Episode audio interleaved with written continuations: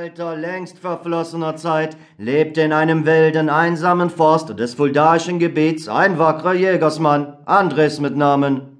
Er war sonst Leibjäger des Herrn Grafen Alois von Wach gewesen, den er auf weiten Reisen durch das schöne Welschland begleitet und einmal, als sie auf den unsicheren Wegen in dem Königreich Neapel von Straßenräubern angefallen wurden, durch seine Klugheit und Tapferkeit aus großer Lebensgefahr gerettet hatte.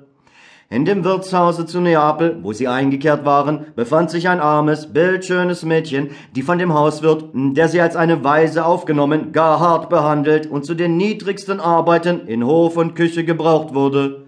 Andres suchte sie, so gut er sich ihr verständlich machen konnte, mit trostreichen Worten aufzurichten, und das Mädchen fasste solche Liebe zu ihm, dass sie sich nicht mehr von ihm trennen, sondern mitziehen wollte nach dem kalten Deutschland. Der Graf von Fach, gerührt von Andres Bitten und Georginas Tränen, erlaubte, dass sie sich zu dem geliebten Andres auf den Kutschenbock setzen und so die beschwerliche Reise machen durfte.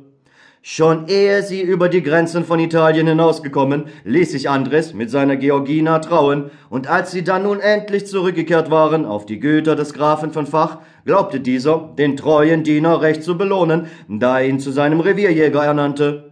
Mit seiner Georgina und einem alten Knecht zog er in den einsamen rauen Wald, den er schützen sollte, wieder die Freijäger und Holzdiebe.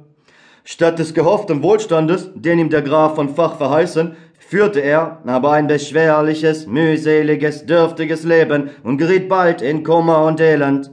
Der kleine Lohn an barem Gelde, den er von dem Grafen erhielt, reichte kaum hin, sich und seine Georgina zu kleiden. Die geringen Gefälle, die ihm bei Holzverkäufen zukamen, waren selten und ungewiss, und den Garten, auf dessen Bebauung und Benutzung er angewiesen, verwüsteten öft die Wölfe und die wilden Schweine. Er mochte mit seinem Knecht auf der Hut sein, wie er wollte, so dass bisweilen in einer Nacht die letzte Hoffnung des Lebensunterhalts vereitelt ward. Dabei war sein Leben stets bedroht von den Holzdieben und Freischützen.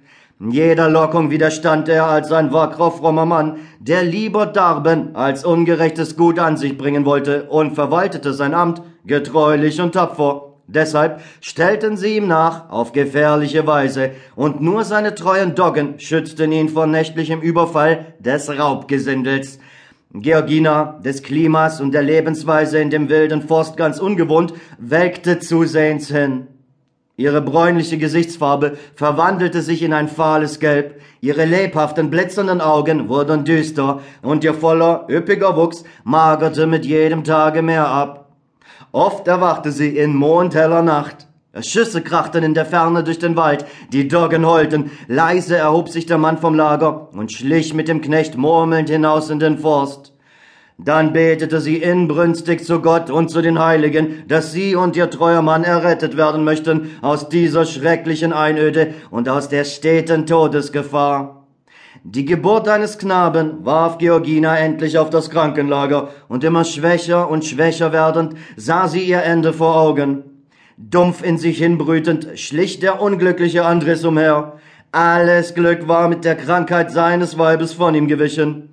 Wie neckendes, gespenstisches Wesen guckte der Wald aus den Büschen. So wie er sein Gewehr abdrückte, war es verstorben in der Luft. Er konnte kein Tier mehr treffen, und nur sein Knecht, ein geübter Schütze, beschaffte das Wild, welches er dem Grafen von Fach zu liefern gehalten war. Einst saß er an Georgines Bette, den starren Blick auf das geliebte Weib gerichtet, die ermattet zum Tode kaum eratmete. In dumpfem, lautlosem Schmerz hatte er ihre Hand gefasst und hörte nicht das Ächzen des Knaben, der nahrungslos verschmachten wollte. Der Knecht ging schon am frühen Morgen nach Fulda, um für das letzte Ersparnis einige Erquickung für die Kranke herbeizuschaffen. Kein menschliches, tröstendes Wesen war weit und breit zu finden, nur der Sturm heulte in schneidenden Tönen des entsetzlichen Jammers durch die schwarzen Tannen und die Doggen winselten wie in trostloser Klage um den unglücklichen Herrn. Da hörte Andres auf einmal es vor dem Hause daherschreiten, wie menschliche Fußtritte. Er glaubte, es wäre der zurückkehrende Knecht, unerachtet er ihn nicht so früh erwarten konnte, aber die Hunde sprangen heraus und bellten heftig.